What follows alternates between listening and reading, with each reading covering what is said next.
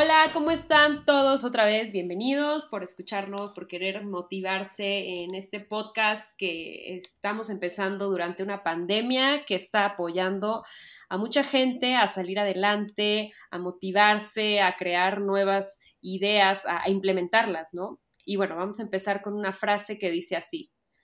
El mejor momento para plantar un árbol fue hace 20 años. El segundo mejor momento es ahora. Proverbio chino.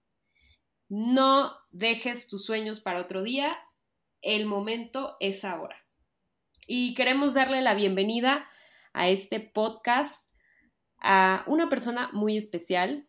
Ella es la directora de proyectos especiales en una empresa de mercadotecnia para hoteles de tiempo compartido en la Riviera Maya.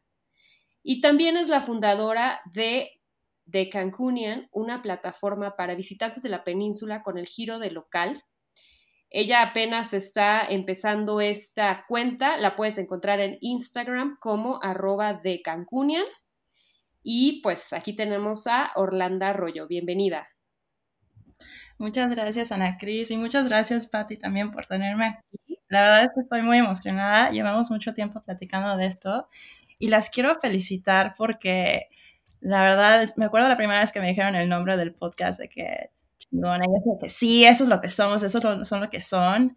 Este, y también me encanta en el principio cuando dice, una chingona es la que crea oportunidades para otras personas, que es exactamente lo que hacemos en cada, bueno, lo que hacen ustedes, perdón, en cada podcast y lo que vamos a hacer aquí, que es crear oportunidades para, esta vez, personas que están interesados en ser un influencer o en trabajar con influencers también. Exactamente. De hecho, ese es el episodio, o sea, queremos ayudar a las chicas, a los chicos que están como que quiero ser influencer, ¿cómo le hago? Pues vamos a cortar desde el principio. ¿Qué es un influencer? Orlando, ¿tú cómo definirías a un influencer hoy por hoy? ¿Qué es un influencer? Pues, un influencer es lo que dice la palabra, un influenciador, ¿no? Influencia a otras personas. Muchas personas piensan como que, uh, para ser influencer tienes que tener un gran following, pero realmente no. Es tú puedes tener a 2.000 personas en tu propio, haz de cuenta que 2.000, 3.000 personas te siguen en tu Instagram o tienes un canal de YouTube o tienes un blog o tienes algún medio de comunicación. Y influencias, ¿por qué? Porque son tus amigos. Al final del día son gente que confía en ti, que si tú les dices, no sé, la otra vez yo subí una foto de unas compresas de mis piernas porque salí a correr y me dolían muchísimo las piernas, me puse esas. Y miles de personas, no miles, perdón, exageré, pero unas tres. miles, tres. no, pero sí me preguntaron de que qué es eso, de dónde sale. Y yo así de que no, pues lo compré aquí. Y ya después me llegó como un código y dije, mira, este es el código, úsalo, ¿no? Entonces, eso es influenciar. Ahora, hay diferentes niveles. ¿Qué es lo que venimos a hablar aquí? ¿No? Porque hay niveles en los que no te pagan, como es el mío, y hay niveles, y hay niveles en los que, pues sí, puedes hacer, eh, pues, una vida, ¿no? Oye, sin agraviar, ¿verdad? A las tres. lo hacemos más así como amor al arte, en este caso, como vamos empezando, pero bueno, ojalá en un futuro sí. Sí, Exactamente, o sea, es, amor al arte. Y a vez es como divertido, la verdad, tener los medios, las redes sociales es muy divertido el cómo vas a tomar la foto, se ve bien la foto. Y aquí vamos a hablar un poquito de eso. Eh, de hecho, tengo, empecé para este podcast, preparé todos los apps que tengo y son muchos. Pero regresando a la pregunta, ¿qué es un influencer? ¿Qué conlleva ser un influencer? Este, pues mira, un influencer es alguien que se percibe como un role model, alguien a seguir, alguien que dices, wow, yo admiro a esta persona o a mí me cae bien esta persona o yo le creo a esta persona. Eso es lo que causa un influencer. Hay varios tipos de influencers. todo el mundo quiere definir qué tipos de influencers hay. Puede ser por su tamaño, puede ser por el tipo de fotos que toman o el tipo de contenido que toman, puede ser por idioma, puede ser por varios.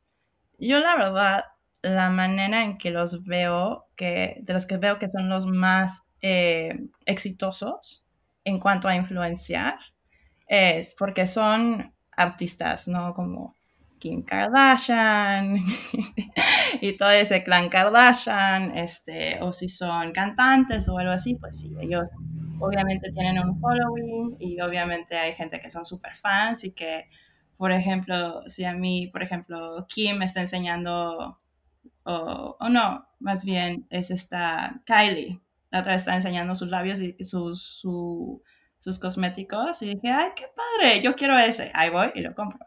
Pero hay gente que es este súper fan de Kylie, de que, oh my god, Kylie, y sí, y lo que tú quieres y lo compro. Y está bien, o sea, la verdad está bien, ese es un nivel. Un nivel que a mí me gusta es la gente que te enseñan cosas. La otra vez estaba hablando con una amiga que trabaja en Facebook y nos estaba contando sobre su experiencia en el trabajo que tuvo un encuentro con un influencer de suculentos y otro influencer de orquídeas.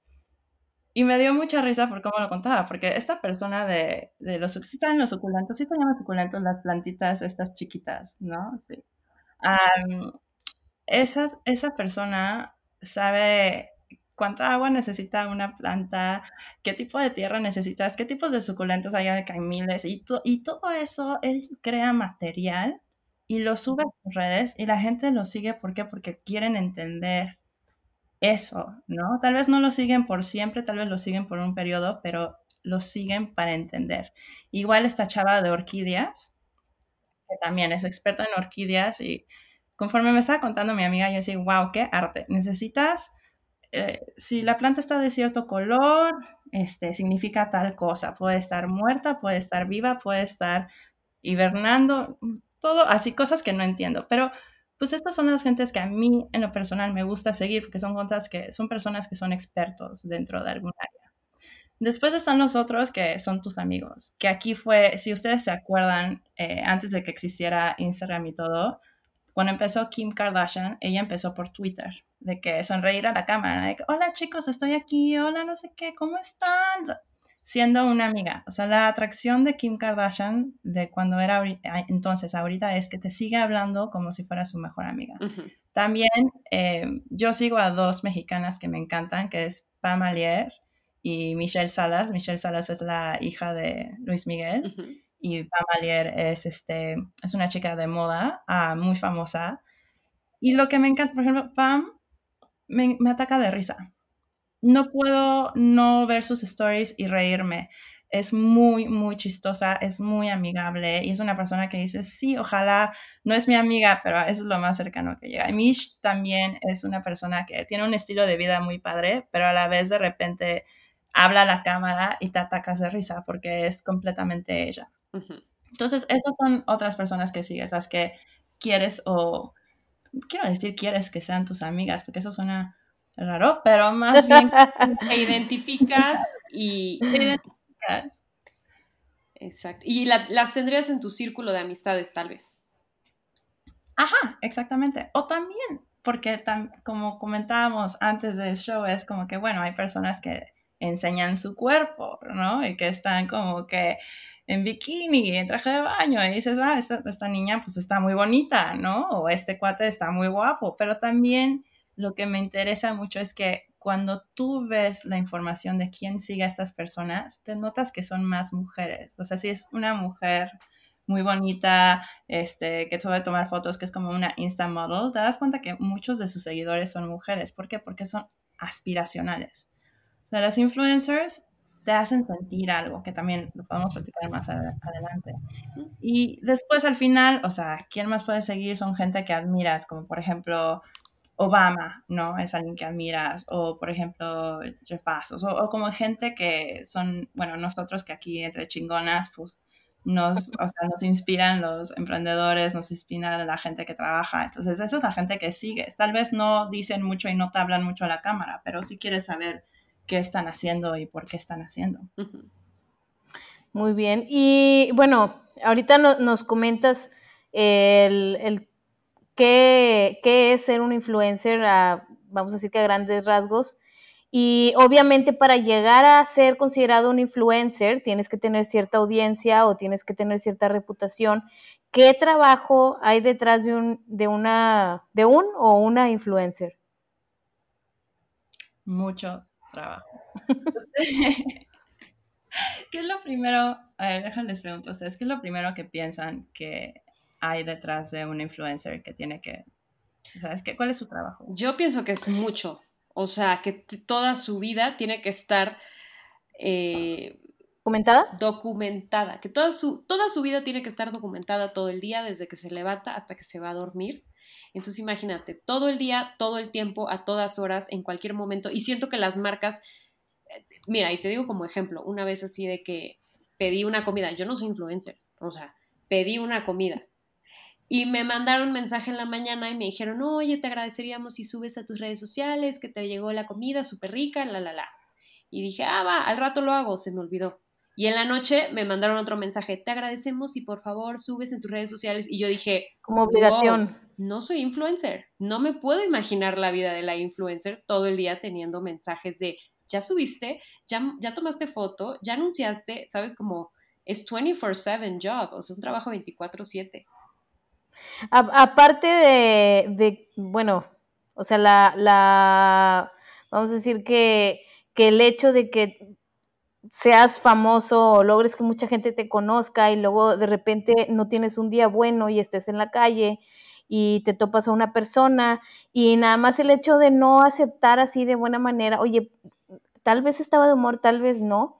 Este, yo siento que a las figuras públicas eso es lo, lo primero que a mí como no me gustaría de ser una figura pública, que la gente piensa que son dueños de ti, de tu tiempo, o sea, es que se tenía que haberme saludado bien, de buena manera, y por qué no se tomó foto conmigo, o sea, entiendo, porque también luego dicen, ay, bueno, pues es que si no les gusta, pues que no sean figura pública, entonces, ¿para qué le andan moviendo? Bueno, o sea, sí es una figura pública, pero es un ser humano también, es una persona individual y siento que eso es lo primero que le puede afectar a una persona este, que sea figura pública. Aparte de eso, siento que ahorita somos una generación, ya ves que dicen que es generación de cristal. Cada movimiento, cada comentario, cada, o sea, todo, todo, todo puede ser tomado por cualquier otra cosa que nunca te hubieras imaginado que lo iban a tomar por ese lado. O sea, yo siento que las personas que se dedican a marketing, a también los que asesoran a las personas para su imagen pública, incluidos políticos, artistas. O sea, siento que ahorita es como un reto porque, de, hecho, un primo mío está en marketing y es el que me está apoyando ahorita con redes sociales y me dice, obviamente dice, no hay publicidad mala ni publicidad buena, dice, pero sí, este, o sea, tienes que pensar muy bien qué es lo que, qué es lo que vas a, a compartir. Dice, porque ahorita todo, todo se puede tomar por un lado equivocado. O sea, hay cosas que ni te imaginas. Entonces, eso también es un reto, porque imagínate que logras así ser un influencer con muchos seguidores, mucha audiencia, y luego de repente, ¡pum! Dijiste algo que no pensabas que fuera incorrecto y eso también te tumba. O sea, siento que es demasiado estrés o demasiada ansiedad, pero igual entra tú un poquito en ese, en ese tema. Sí, no, estoy de acuerdo, me acuerdo perfectamente. De hecho, Ana Cris fue la que me dijo de este tema, de una vegana que la cacharon comiendo pescado. Y ahí se cayó todo. Pero ellas saben todo su derecho de decir, ¿sabes qué? Vegana no, ya, sorry, no es lo mío. Mm, me siento mal y... Quiero comer carne. Bueno, es que ese mercado en específico es, es también un mercado sensible, porque, o sea, no, ahí no hay tonos grises, o sea, o eres o no eres, o sea, no, no puedes decir soy vegano y luego que te vean comiendo pues un, un taco al pastor de, de, puerco. O sea, obviamente hay que saber a qué audiencia vas y tienes que saber por dónde darle. O sea, ella tal vez, si el, ella eh, creo que dijo que el doctor le dijo que ya no podía ser vegana, que eso no era saludable para ella por su organismo en específico. Ella a lo mejor debió de haber anunciado, oye, pues sabes qué, el doctor, y tal vez el haber dicho antes le hubiera ayudado un poquito. Igual como quiera sigue activa pero pues sí perdió mucha audiencia. Y así varios, ahorita reciente uno de TikTok que cobra por saludos, no me acuerdo qué cantidad, y todo el mundo lo empezó a linchar de ya no lo sigan y boycott, entonces todo es muy sensible. Sí, no, hay gente que es que es súper, sí, muy mala, pobrecito, pero ok, más bien lo que quiero decir. no te preocupes. La verdad es que estás en un riesgo, pero es un, o sea, también es un trabajo muy, eh, muy padre, porque eres muy creativo. O sea, lo que conlleva ser un influencer. Aquí, mucho de lo que pensé en para este podcast y preparé para, este podcast era cómo empezarlo, pero digamos que ya estás, ¿no? Entras, tienes a 10.000 seguidores, etcétera, y ya estás en un role, estás, estás caminando y vas para adelante y es, y es un trabajo de tiempo completo el ser un influencer. Entonces, ¿qué pasa ahí? Tú estás todo el tiempo en juntas. ¿Por qué? Porque estás trabajando, si no estás trabajando con marcas, estás creando algo, ¿no? Entonces, si no estás en una junta con ya sea tu asistente, porque puede que tengas un asistente, o con tu equipo, ¿no? Porque hay muchísimos que tienen equipo, o con, tal vez tienes a un manager, trabajas con una agencia, estar con ellos, estar colaborando, estar compartiendo ideas de que, ok, ¿qué, qué vamos a poner? ¿Qué tipo de contenido vamos a poner este mes? El crear contenido también, si no lo sabes hacer bien, puede ser muy, muy, muy como traumante hasta cierto punto, ¿no? Porque siempre estás pensando, ¿qué hago? ¿Qué hago? ¿Qué hago? ¿Qué hago? Pero también estas personas tienen el poder de compartir solamente cierta parte de su vida. Cuando tú eres un influencer así, hecho derecho, sí que compartes muchas cosas de tu vida, pero si te fijas muy bien, no comparten todo el día o no comparten todo. Comparten estratégicamente porque comparten lo que saben que su audiencia quiere ver, quiere saber o le interesa. Y también de que los productos que tú estás representando, si es que representas productos, porque no siempre se tiene que representar productos, pero lo, productos o servicios que tú estás representando, los vas a poner dentro de tu estrategia de forma muy casual, muy, muy como, ¿cómo se dice? Suave. Vas a poner en tu contenido de manera muy sutil. Entonces, eh, pensando sobre qué es, o sea, qué es este contenido, de hecho, em, tú cuando piensas en tu contenido, el tema, la primera es de qué quieres hablar, qué estás representando, ¿no? ¿Qué vienes? O sea, no es como, eres una persona, sí, pero la verdad es que todos somos únicos y todos aportamos algo en este mundo. Entonces, tú tienes que decidir qué es lo que quieres aportar. Puede ser que tu tema sea hacer pasteles, ¿no? Puede que tu tema sea eh, agente de bienes raíces. O sea, tu tema puede ser un producto, puede ser un servicio, puede ser una persona. Tú decides qué es. Tú tienes el poder de decir qué es. Y otra cosa que quiero mencionar es que, como decíamos, eh, estamos platicando sobre la vegana, no tiene que ser escrito en piedra tú tienes el poder de poder decir, ¿saben qué, chavos? Por ejemplo, soy vegana, fui vegana y ¿saben qué, chavos? Fui al doctor, esto pasó, entonces voy a hacer un cambio radical en el cual voy a incluir ahora recetas más saludables. Y tan tan.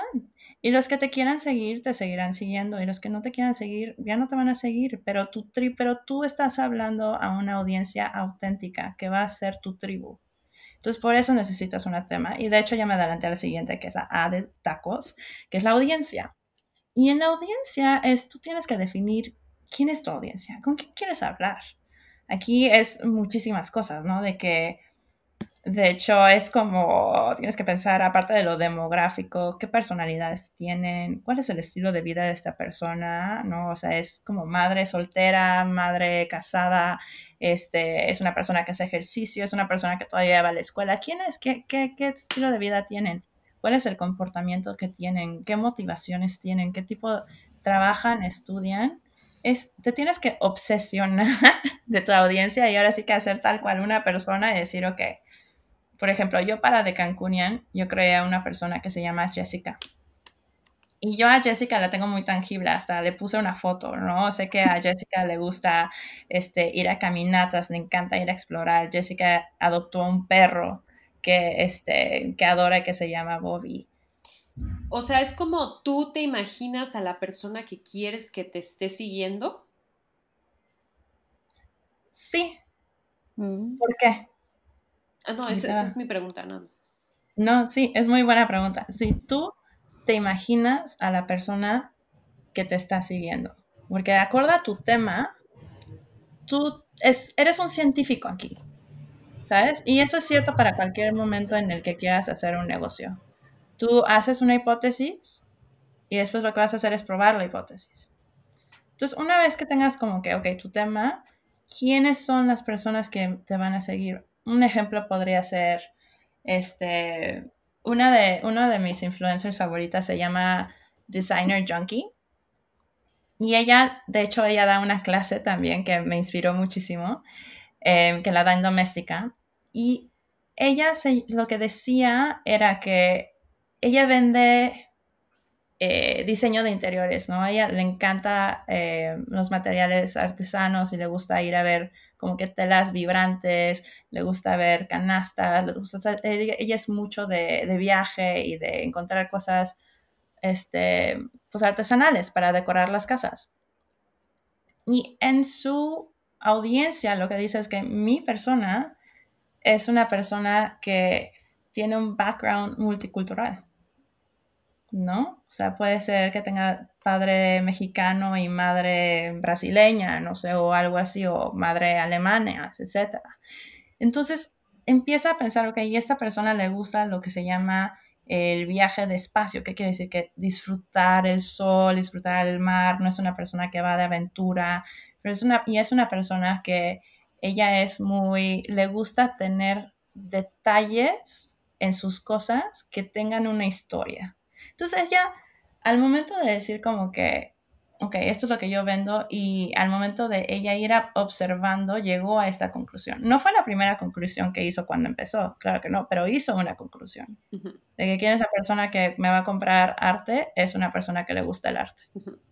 Puede ser tan sencillo como eso. Ya después lo vas evolucionando poco a poco, conforme vas estudiando tu mercado. Mm. Otra cosa que también es el crear el contenido, que es una cosa que todo el mundo pregunta, ¿cómo hacemos el crear el contenido? Y me gustaría hablar de, hablar de eso un poquito más a detalle.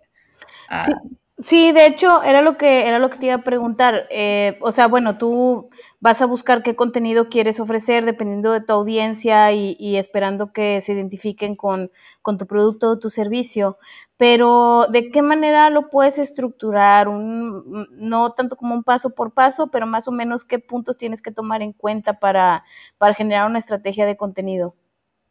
Esa es una muy buena pregunta. Uno, tienes que identificar qué canales quieres usar. No. Cada canal es un lenguaje. Si es YouTube, vas a tener que hacer videos. Si es Instagram, vas a tener que tomar fotos. Si es Facebook, vas a tener que hacer ambas. Entonces, y a diferentes formatos, ¿no? O sea, cada uno tiene su lengua. Pero hay una cosa que es muy básica, muy genuina en cuanto a el contenido que tú haces. Tienes, te recomiendo mucho identificar cinco pilares. Eh, si nos pensamos a, si nos ponemos a pensar el significado de un pilar. Un pilar es, es como lo que soporta la estructura, ¿no? Lo que apoya la estructura para que no se caiga. Entonces tú defines cinco pilares de cosas que, con las que tú te identificas, con las que tú te quieres hablar. Una puede ser el producto o servicio que estás vendiendo. Otra puede ser tu persona. Otra puede ser cosas, por ejemplo, otro servicio que estás vendiendo. Puede que vendas más de un servicio, puede ser. Otro es mejor que sea como algo borde personal. Y otro puede ser algo como tu familia. ¿No? Aquí, mira, te voy a dar un ejemplo. Digamos que tenemos a una agente de bienes raíces como Ana. Entonces, Ana, ¿te puedo usar como ejemplo? Go for it. Perfecto, ok.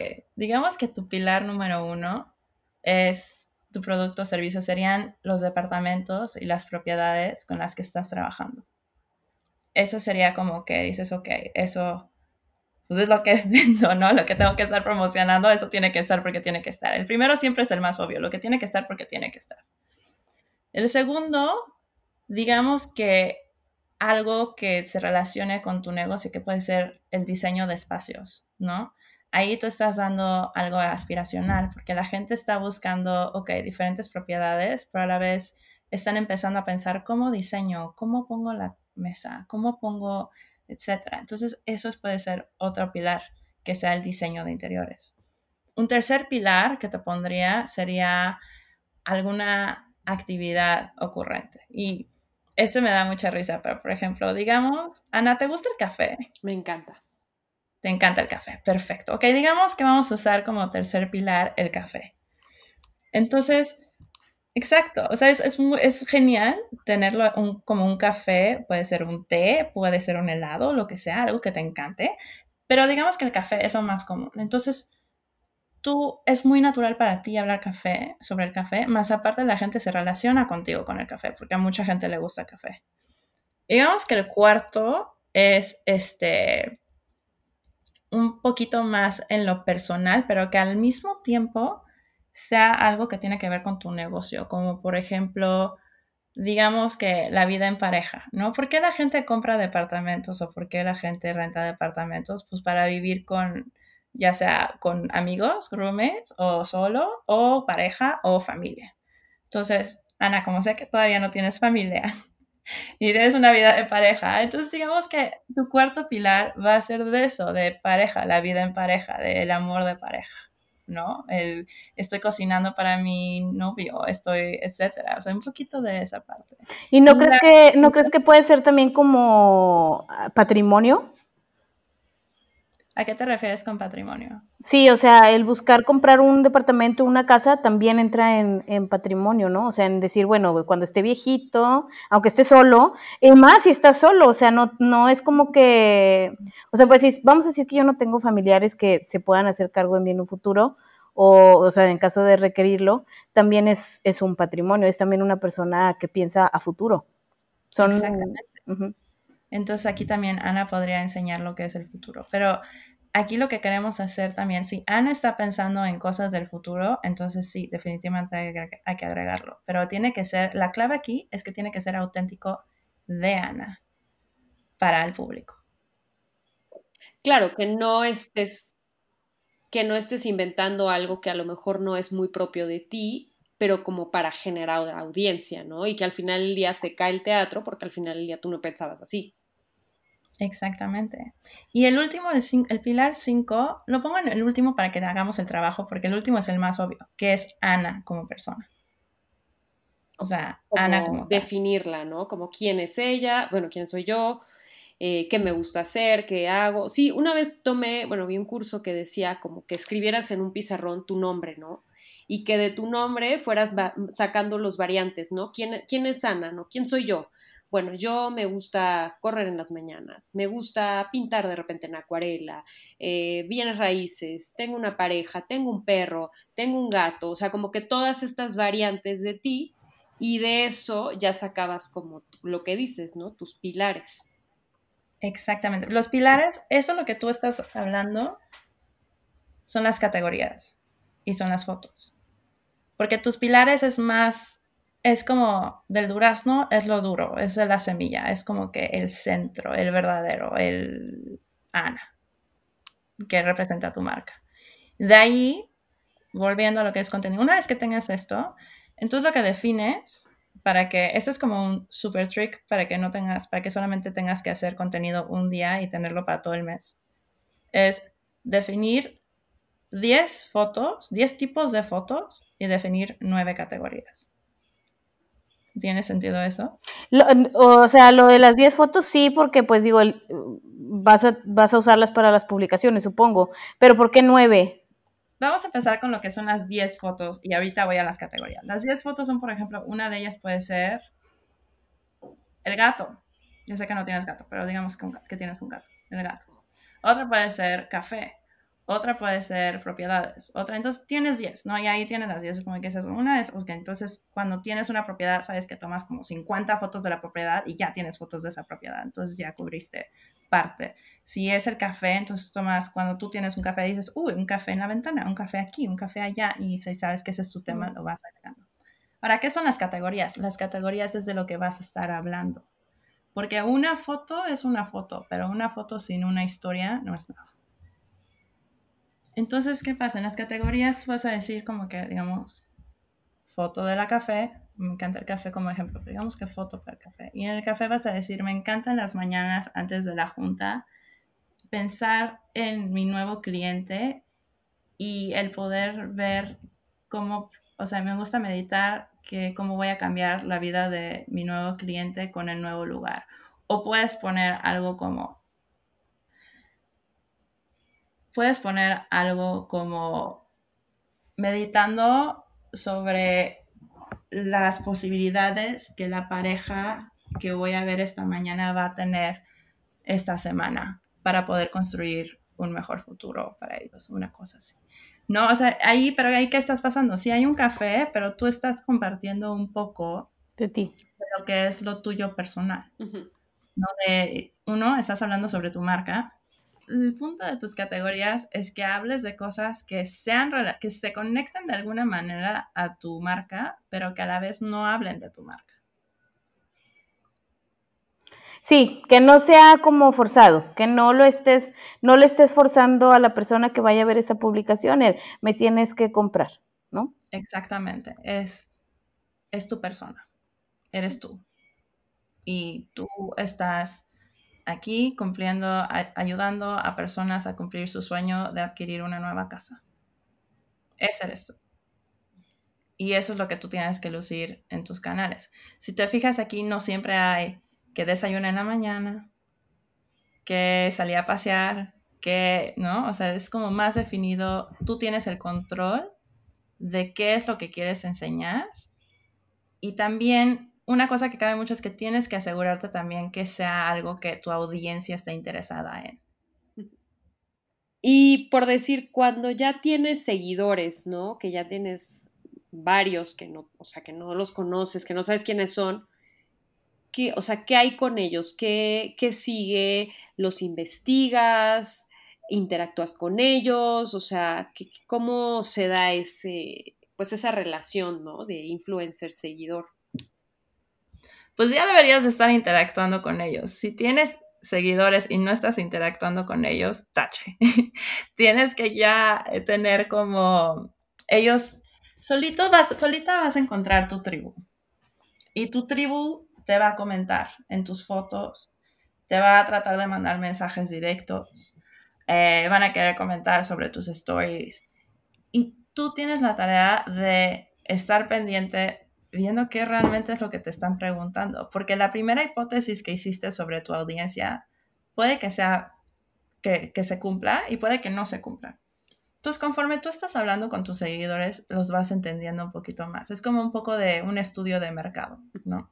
Entonces, digamos que ya tienes suficientes. Yo diría que con 3.500 seguidores estás en una muy buena posición. Este, son seguidores que te están siguiendo porque les interesa tu contenido. Y vas a agarrar, dependiendo qué canal tengas. Yo uso mucho Instagram y vamos a, y Instagram es el más popular, entonces voy a usar Instagram como ejemplo. Tú agarras en Instagram y ves tus se llaman Instagram Insights. ¿Cómo adquieres estos Instagram Insights? Te tienes que dar de alta en Facebook y tienes que darte de alta como persona. Decides tú qué categoría, entretenimiento, puedes decidir si vienes raíces, puedes decidir ¿no? qué tipo de categoría quieres, pero el punto es que te des de alta para que te puedan dar esos números. Este, es el proceso que tienes que hacer. Es un proceso que tienes que hacer. Y una vez que tengas esos seguidores y puedas analizar, vas a poder ver cosas como su demográfico. También se lo puedes mostrar a quien te quiera contratar. O sea, bueno, yo, yo he pedido eso, los insights, para ver si un influencer en realidad vale la pena o no, porque puede ser audiencia no real. Como Entonces sirve para ambas partes. Ajá, sí, sirve para ambas partes. ¿Cómo te darías cuenta si eres una empresa que son comprados? Por el engagement rate. ¿Cómo sabría yo o qué es el engagement rate? Lo digo para alguien que no sepa. Bueno, empecemos por ahí. ¿Qué es el engagement rate? El engagement rate es una fórmula. Sí, porque yo no me sé la fórmula. A mí hay gente que me da el servicio y me lo dice, o sea, me dice, o sea, yo me mandan algo y yo le digo, oye, chécame, eh, o sea, cómo, cómo está este influencer, pero no, no conozco lo de la fórmula. Ahí sí, es, Ajá, o sea, digo yo, me dan el servicio, ¿verdad? Obviamente yo no, me dedico a eso. No, está bien, pero bueno, digamos que, no tienes a quien, te, a quien pagarle para que hagan esas cosas. Entonces, mira, hay una herramienta muy buena que yo uso que se llama Upfluence Software, que lo bajas, uno como empresa, ¿no? lo bajas, no tiene costo y cuando abres como una página de Instagram, le das clic y te da todos los datos que tienes que saber como una empresa. Te da los demográficos, te da el engagement, te da cuánto cuesta un post con ellos, te da absolutamente toda la información. Es increíble. Ahora, como influencer como tal, puedes usar eso, darte de alta, porque no todos están dados de alta, se tiene que tardar siete días en analizar y en poder conseguir esta información de un influencer cuando no lo tiene ya registrado, pero con una vez que se registre ya lo va a tener. Con una persona que lo pida ya es más que suficiente. Pero una actividad que a mí me gusta hacer es entrar a lo que es flags.com, que es P-H-L-A-N-X.com. Y ahí pones tu handle y boom, para bim, para boom, te va a salir tu engagement rate. Ahora, ¿cuál es la forma del engagement rate? Engagement rate es tu engagement total. Y cuando digo engagement total, me refiero a todos los likes, todos los comments que has tenido de cierto tiempo, delimítate que sea como los últimos tres meses. He dividido entre los followers, multiplicado por 100, y te da un porcentaje. Entonces, una vez más, todo el engagement que has tenido, los likes, los comments, entre en tu número de, de followers multiplicado por 100. Y aquí te voy a dar un poquito extra los rangos. Si tú tienes de 1000 a 5000 seguidores, un buen engagement rate es 5.6%. Conforme va subiendo de seguidores, se va bajando este engagement rate. Por ejemplo, si tienes de 5 a 20, uno bueno es de 2.43%, de 20 a 100 es 2.15%, de 100 a 1 millón es 2.05%. Y ya de un millón para arriba es 1.97%. Entonces, quiero regresar a la pregunta, eh, el comentario de, ¿y qué pasa si compro seguidores? Mira. Te baja el, el, quiero suponer, o no, no lo lee. Yo entendí que sí. Sí, lo lee. Porque una cosa es comprar seguidores, porque yo he visto que martes una persona tiene 30 mil seguidores y de repente el sábado tienen 100 mil seguidores. Y estoy es como, ¿cómo? no creo que sea Tú sabes quién eres.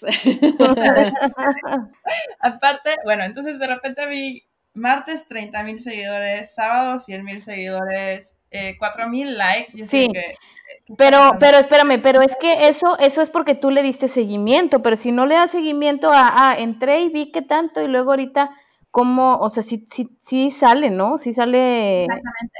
Tienes que poner un budget de likes a la semana o comprar un paquete en el cual te diga, sí, vas a tener tantos seguidores, pero también automáticamente se te van a poner tantos likes. Porque si no, pues ya bailaste, ¿no? También una manera en la que puedes ver si los seguidores son verdaderos o no son verdaderos. Hay muchos que son de Tailandia y la persona habla español, digamos. Entonces dices como que pues no hablan tanto español en Tailandia, ¿no? O son personas que, por ejemplo, dice que tienen, no tienen foto, o tal vez sí tienen foto, pero tienen a dos seguidores mientras ellos siguen a 1500 seguidores. Entonces ahí es cuando descubres quiénes, quiénes tienen, compraron y quiénes no compraron. Tengo una pregunta de eso, porque la verdad es que ahí sí que no, no tengo experiencia en, en, comprar seguidores. Eh, si tú compras seguidores, ellos, o sea, en los paquetes te pueden incluir que estén comentando, porque yo pensaba que si tú comprabas seguidores nada más tenías a los seguidores como tal, pero no, no así como que, o sea, no tenían interac o sea, interacción en la, en la página o en el perfil. Sí, cuesta más dinero, pero sí puedes comprar seguidores que te den likes y que te den comments. Wow. Qué interesante. Sí, muy interesante. O sea, si, si, traes, si traes el autoestima bajo, bueno, te compras unos 100 seguidores que te echen porras todos los días, está bruto, ¿no? Y aparte es muy barato. O sea, es súper caro, ¿no? Es muy barato. La verdad es muy fácil comprar seguidores y es muy fácil ponerlos. ¿Lo recomiendas? No, la verdad es que tiene su mérito el que hagas todo el esfuerzo y que realmente entiendas su audiencia y que tengas una, una tribu, una audiencia que realmente te aprecie, te respete y y que tenga valor de ti, o sea, que tú realmente estés aportando un valor a una audiencia. Si son 5 mil seguidores, es muchísimo. Si son 20 mil seguidores, 40, no importa cuántos seguidores, lo que importa es que estás aportando valor a esos seguidores y que esos seguidores te siguen por por ese que estás aportando valor por eso, a esos seguidores. Y, y, que es un cliente real, porque, o sea, obviamente si es un cliente ficticio, no te va a generar una venta ese cliente. Y hay clientes, o sea, vamos a decir que hay seguidores que, que obviamente va a resultar en, en, compra de tu producto o en una recomendación o ese tipo de cosas. Y cuando es algo ficticio, pues volvemos a lo mismo, es algo que no existe. Lo que sí eh, siento yo por decir, yo ahorita estoy en una situación donde me faltan, este, mil, como mil seguidores más o menos, mil doscientos seguidores para llegar a los diez mil del swipe up. Eh, en ese mm. caso del swipe up, siento que sí vale la pena. Nunca he hecho una compra, no sé ni siquiera hacerla, este, pero, o sea, ahí dices, bueno, estoy tan, tan, tan cerquita y a la vez tan lejos. Entonces, bueno, ok, o sea, compro los, los mil seguidores, ya tengo el swipe up. Esa es una, es una razón por la cual sí conviene. O sea, que digas, oye, me faltan 100, 200 y soy bien desesperada, déjame compro lo que me falta y ya tengo el swipe up y aparte ayuda también a generar más ventas tener esa, esa opción. Siento que esa podría ser una razón como válida, o sea, que aunque sepas que es ficticio, como que bueno, ok, vale la pena. Y otra también, este, por decir, yo estoy en retail, entonces tiene mucho que ver la imagen que le das al comprador. Obviamente si tú llegas con el comprador y, y, ve que tienes una audiencia de 500 personas, siendo por decir una marca en mi caso, es como, ah, pues mm, ni en su casa lo conocen.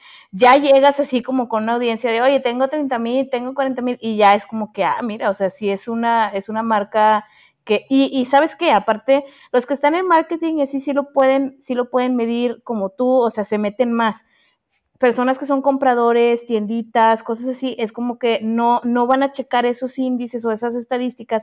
Entonces ellos van a ver nada más, ah, tiene tantos seguidores, ah, súper bien, porque si lo meto a mi tienda, luego, luego o sea, rápido va, a tener compras, entonces me va a resultar, pero capaz si de esas 30 mil, 40 mil eran 5, ¿sabes? O sea, es, siento que eso es lo que, lo que se batalla un poquito eh, para decidir depende de, lo, que tú, lo que tú buscas. Completamente. Y aquí son dos cosas, ¿no? La primera es el swipe up. El poder este, comprar para que puedas tener la facilidad de swipe up. Mira, si compras 500, 1000, menos de 1000, está bien, pero sí te aconsejo muchísimo y esto es... Dije, dije, me va a decir, mira, yo te los vendo, los mil, los mil doscientos que te faltan. Matándolos de un tiro. lo que muchísimo es que sepas que existen, ¿no? Entonces, cuando ya pasaste, punto que compraste 500, digamos, vamos a poner un número. Y llegaste y el swipe up, y al mes conseguiste esos 500 orgánicamente, ¿no? Yo te aconsejo que borres los 500 que compraste. Bórralos. Porque cuando el, cuando el algoritmo, ¿no se acuerdan alguna vez en el cual de repente Instagram borró los bots de todo el mundo y de repente los que tenían 18 a 800? Sí, eso pasa y puede volver a pasar. no sé cuándo vuelva a pasar, pero puede pasar. Pero y el algoritmo ¿Tú crees que el algoritmo no identifica si son bots o si no son bots? Ah, claro que sí, pues sí, o sea. Por supuesto que lo identifica. Entonces, ¿qué pasa? El algoritmo tiene varios factores. El famoso algoritmo, todos tienen su algoritmo y cada algoritmo es diferente. Y uno de los factores es, ¿tiene bots o no tiene bots? Otro factor es cuántos, cuál es tu engagement rate. El engagement rate es el más importante. ¿Cuál es tu engagement rate? ¿Qué tanto puedes realmente, qué tanto le importa a la gente tu contenido? Entonces, si tú tienes pocos, digamos que tienes 3.000 y compraste 7.000 para poder tener ese swipe up, bad idea, no te lo recomiendo, no lo hagas. Ya sé que es muy tentador, pero no lo hagas. Si tienes menos de 1.000, ok, pero bórralos después. Ahora, la siguiente es como un producto. Ok, ahí es como que quieres apantallar al cliente. Y si eso es una estrategia, está bien vas a tener los mismos problemas que no vas a poder estar teniendo tan, no vas a, no vas a poder, si quieres apantallar y tener la imagen, eso está bien, lo entiendo completamente, pero ten un ojo muy abierto porque tu producto cuando tú posteas no va a salir tanto a las nuevas personas que te estén siguiendo. Vas a tener que pagar más para que estén saliendo a las personas que te están siguiendo. Entonces, eso es una cosa que si quieres hacerlo, adelante. Mira, hay, tú entras a Google, comprar seguidores, hay miles, miles y millares de plataformas que te lo venden y que lo puedes hacer. Pero sí estate con cautela. Una cosa que tienes que, que entonces las siguientes preguntas es como que, ok, Orlando, bueno, entonces tengo que conseguir encontrar seguidores, hacer que me descubran y también retenerlos. Suena un poco muy complicado y sí es muy complicado, por eso hay gente que tiene esto como tiempo completo. ¿Cómo, cómo retenerlos? O sea, ¿qué te refieres con retenerlos? Como que me refiero con retenerlos es que ellos te van a descubrir, ¿no, Patti? Escucharon tu podcast y dijeron, ah, Patti Alvarado me encanta, me cae súper bien. Vamos a buscarla en Instagram, ¿no? Ok, la buscamos en Instagram, aquí está. Ah, ok. Y llegan y haz de cuenta que tú nunca posteas. ¿no? digamos que, digamos que posteas una vez cada, que, que puede que sea verídico o no, pero digamos que tú posteas una vez cada vez al mes. Es anécdota. Pues a ver, vamos a evaluarla. Me cayó bien, me cayó, me, cayó bien. Ok, la voy a seguir a ver si pasa algo. No pasa nada, no pasa nada. Y ya Instagram inclusive te dice, esta persona no tienes mucho, mucho engagement con esta persona, la borramos y tú le dices, sí, bórrala, no me quiero ver. Ya, no me importa. Pero ok, entonces el, otro truco es qué estrategia puedes hacer para poder retenerlos. Uno, cuando llegan a tu perfil, tienen que ver que eres activo. Van a estarte checando, ver qué es lo que has estado haciendo, qué has estado compartiendo y te van a estoquear un rato. ¿Qué es cuando ellos van a decidir si se quedan o si se van? Entonces pon tú que si tú eres una persona que está vendiendo un producto, un servicio, te estás vendiendo a ti misma también. No venderte a ti misma en el sentido así, pero estás vendiendo, haz un highlight en el que digas, hola, mi nombre es Patty y yo llevo este podcast y vendo este producto y aquí lo que vas a ver de mí es X, Y y Z. Sencillo. Sí. Entonces ya el usuario o el, sí, bueno, el usuario, el seguidor, el futuro seguidor va a decir como que me late, no me late. Me identifico, ¿no? Me identifico, o sea, me cae bien o, no, ¿sabes? Hay una, no voy a decir marcas, pero hay un, un, como, vamos a decir que es, yo digo que es influencer, él se dice que es empresario y que da unos cursos y así. La verdad es que yo lo veo y digo, no siento que sea una persona real, o sea, siento que nada más me quiere vender el curso.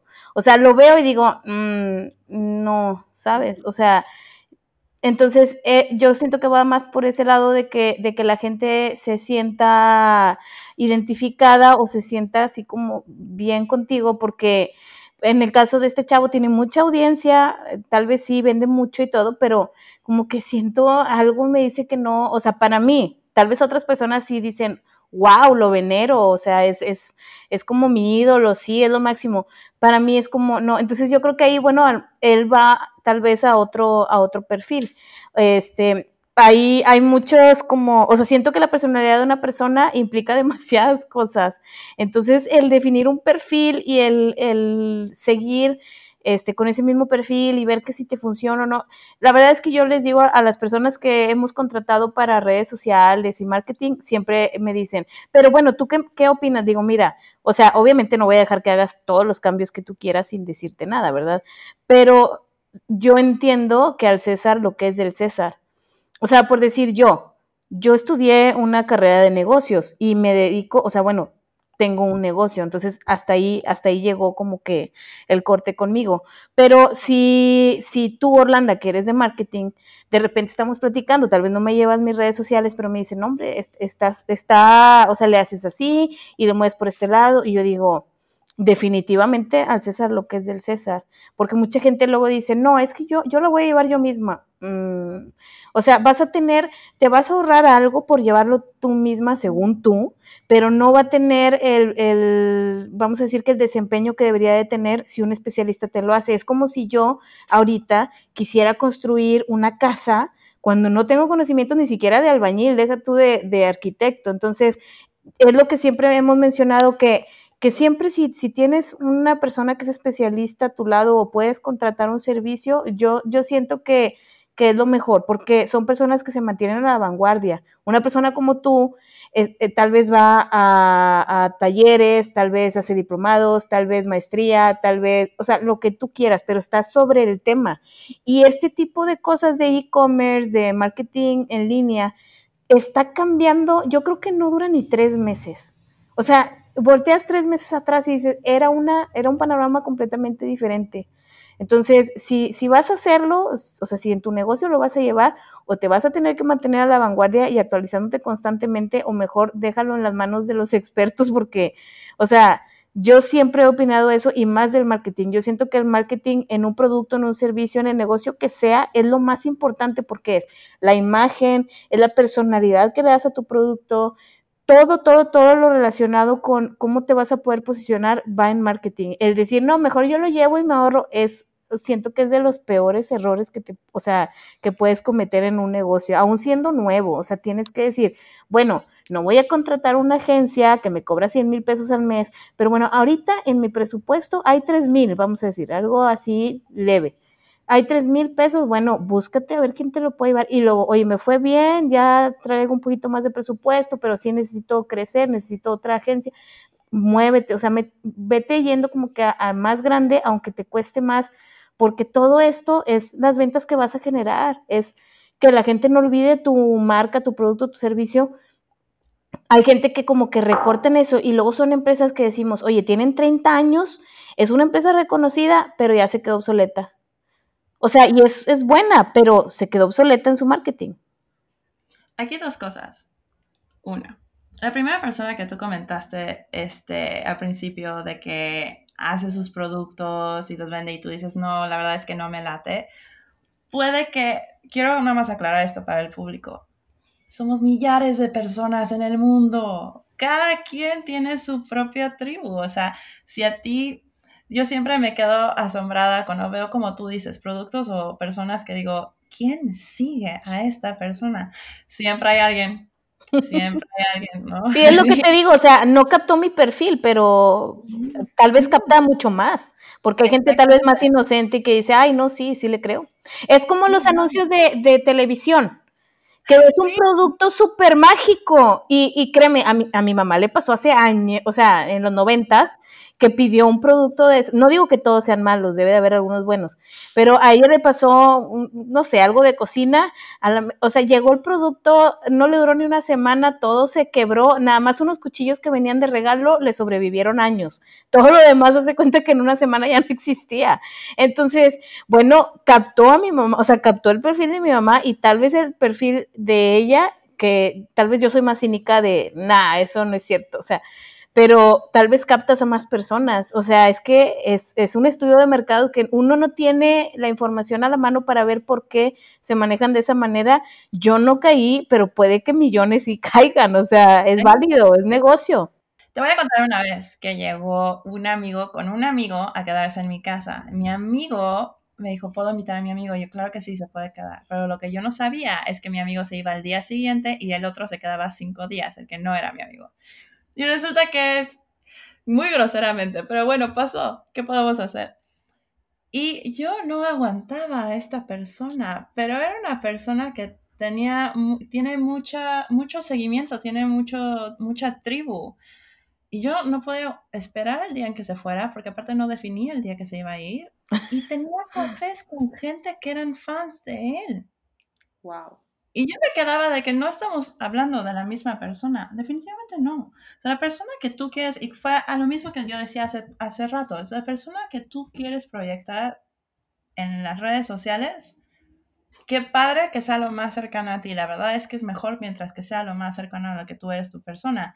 Pero si también quieres proyectar a alguien más, es muy posible. Pero para aclarar con nuestros oyentes, no estamos diciendo que todos sean falsos. Para nada Nada que ver. Simplemente que las redes sociales es, tú te estás poniendo enfrente de un aparato para poder mostrar, para poder platicar y vas a hablar diferente a lo que hablas al aparato que como estás hablando con tu amiga. Por favor y gracias que estés haciendo eso, ¿me explico? Porque es, estás dando algún tipo de valor a la cámara y a tu amiga tal vez ella no quiere que le des ese valor, digamos que ella no quiere que le hables de las orquídeas, ella quiere que le hables sobre tu relación o sobre algo más personal que es como, ok, somos amigos. Cambiando un poco de tema, al otro punto que habías tocado también, el, si tú llevas las redes sociales o si contratas a alguien a que lleve tus redes sociales. Si las oyentes, por ejemplo, tienes el dinero y la inversión para poder contratar a alguien que lleve tus redes sociales, sea una asistente virtual o alguna agencia o tú decides qué, genial, perfecto, te aplaudimos, qué bueno que tomaste esa decisión, adelante. Si no, mira, te voy a ser honesta, yo no llevo ninguna red social de momento. ¿Por qué? Porque hay gente que está llevándolo. Sin embargo, a mí me apasiona muchísimo el tema. Entonces, hay miles, he descubierto miles de, miles, miles, miles, miles de cursos que te pueden decir, cursos de cinco horas en línea, como por ejemplo en doméstica puedes encontrar trillares, que te dan como un, un run out, un, una línea en la que, mira, estas son las cosas que tienes que estar pensando. Así es como puedes mandar mensajes. Así es como puedes, por ejemplo, una de mis gurús se llama Jasmine Star, Jasmine Star, y ella te hace, lo que ella hace es que ayuda a emprendedores a llevar sus redes sociales, dando trucos como el que yo di, en el cual tú puedes diseñar tu contenido de todo un mes en un día. Tú puedes hacerlo en un día. Y si, por ejemplo, dentro de 10 días, dentro de, dices como que, uy, esta foto me gustó y voy a agregarla a mi contenido, está bien, pero ya tienes una red que te ayuda a decir como que estos son los que voy a estar hablando este mes de octubre, por ejemplo. Y eso te ayuda muchísimo. Hasta que llegues a un punto donde digas, uy, ay, ay, ya tengo la lana, vamos a invitar a alguien a que me ayude a hacer esta, esto más grande y, y vas a crecer más. Una cosa muy importante cuando tú estás empezando tu negocio, cuando tú estás empezando algún proyecto, es el, no es el delegar, sino es el liderazgo de crear oportunidades para otras personas, ¿no? Cuando tú buscas a otra persona eh, para que lleve tus redes sociales, a esa persona le estás creando un trabajo y también le estás creando una oportunidad para aprender más, descubrir más y crecer. Y de eso se trata la vida, realmente. Es cuando tú tienes un proyecto, se trata de estar en comunidad, de no estar sola. Nunca vas a estar sola. Ya sea tu mamá que te esté poniendo las fotos, ya sea tu mamá. Ahí lo dice tu mamá, qué padre, porque le estás enseñando cómo llevar redes sociales y ella le abriste una puerta a ella. Sí, todo, todo es de hecho, es como ahorita precisamente con esta situación, es lo que se está enfocando la gente, que dices, bueno, ok, voy a empezar, aunque sea mi micronegocio, pero si resulta, pues voy a generar empleos, o sea, para personas que perdieron su empleo, que no saben qué hacer. Entonces, claro que es, es algo que a futuro yo creo que cuando empiezas algo de cero y no tienes un solo empleado, el primero es como, wow, o sea, ya tengo un empleado. Y, o sea, ya, ya está creciendo el equipo, ya no soy nada más yo, eso quiere decir que está dando lo suficiente para que alguien más aparte de mí viva de, o sea, puede ser un, freelancer, puede ser una agencia, puede ser lo que tú quieras. O puede ser el primo, un chavito que todo el día como quiera estar en una computadora y dice, ah, yo te lo llevo. Ah, bueno, oye, ¿sabes qué? ¿Cómo te pago? No, hombre, píchate las cervezas del fin de semana. Ok, va. O sea, te puede tocar eso. Lo he sabido de diferentes redes sociales muy buenas de negocios que empezaron así y que les va súper bien porque aparte les funciona, o sea, son personas que son creativas, que tal vez no son un diseñador profesional, pero que, que tienen esa creatividad o esa chispa y puede pasar. Este, pero sí dar oportunidades es, o sea, es otra, es otra razón para que crezcas tu negocio también.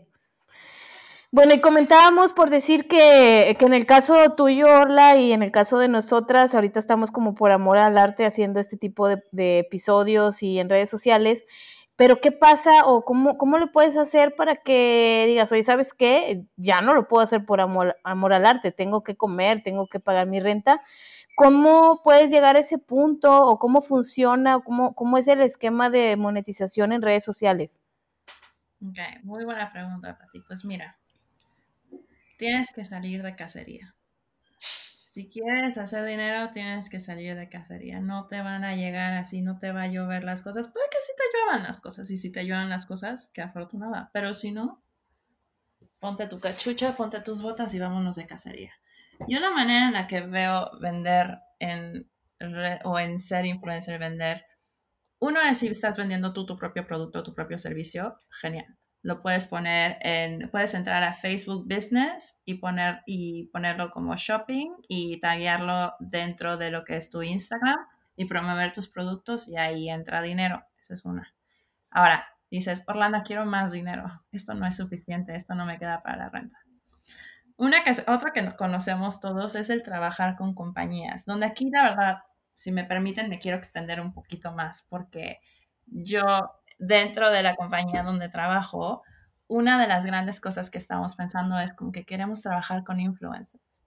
Vamos a trabajar con influencers. Y yo, sí, pero a ver, cálmenseme tantito porque no es tan sencillo como parece. Entonces, hablando de punto de vista como compañía primero, para que entendamos en dónde está. Como compañía te tienes que asegurar cuáles son tus metas. ¿Estás invirtiendo en una campaña de Instagram para branding? y reconocimiento de marca o lo estás haciendo para ventas. Y dos, ¿quién es tu audiencia? Una vez más. ¿Y quién está hablando con tu audiencia? Entonces eso es como compañía cuando quieres trabajar. Y aparte es el, no, todo, no hay como un curso de cómo ser un influencer en cuanto a que nadie ha hablado mucho sobre el tema de cómo trabajar la relación con compañías y el llevar las cuentas de las compañías. Hay un libro que se llama Influencer in the Age of Social Media, que está escrito por Brittany Hennessy. ¿Por qué me gusta este libro? Brittany es una agente, ella es un manager, ella lo que su trabajo es encontrar influencers y conectarlos con la compañía. Ella es la que habla con la agencia de los influencers y llegan acuerdos para poder dar brandings. Y cuenta 3.000 anécdotas que neta te quedas como que, ay, Dios mío, el riesgo de influencers que, por ejemplo, que tú das el producto del influencer y la influencer dice que, no, es que no me gusta la luz, no, es que, es que me voy a ir a Tailandia, no, y cosas así que dices, que dices, ¿cómo es que esto está pasando? Entonces aquí Brittany lo que hace es dar una guía de cómo ser una profesional, qué es lo que se necesita, cómo, y es lo que quiero tocar aquí el tema, ¿cómo vas a ser tú una profesional cuando vengan a las compañías? Yo, por ejemplo, me llegó, me, nos llegan mil influencers que nos mandan correos electrónicos donde dicen el correo, hola, quiero hacer su contenido, etcétera, etcétera, etcétera. Estas son mis cuentas para que las cheques. Great. Pero el único que me ha agarrado a mí el ojo es un influencer que hizo un one pager que lo diseñó de manera divina con sus fotos, con su quién soy, con su qué puedo hacer por ti y con sus stats de, sus redes sociales. Fue hermoso. Hermoso, porque es como que esto es, eso fue como la Biblia. Cuando yo lo vi dije, este es el que con el que quiero trabajar, este mismo. Entonces, ¿cómo podemos hacerlo? Ok, mira, primero tienes que tener tu biografía visible, cómo te pueden contactar. Porque hay gente como por ejemplo Brittany Hennessy que está buscando, viendo qué hace, quién hace, empieza a seguir seguidores y dicen, mm, este, y, te tienen bajo el radar para ver como que, ah, encontré un producto donde puedo conectar a esta persona, bim, para boom, y hacen esto. Bim, boom es mi cosa favorita ahorita, por cierto. después, tienes que definir ¿Cuáles son las compañías con, que tienen sentido para tu marca? ¿Qué estás vendiendo y qué compañías puede que... O regresamos con Ana Cris y su ejemplo de agencia de bienes raíces. Digamos que Ana Cris dice como que, pues podría yo vender lámparas del estilo de diseño X, Y o Z. Y entonces tú empiezas a definir y estas compañías buscan personas como tu audiencia Si sí, check, ya tienes una compañía.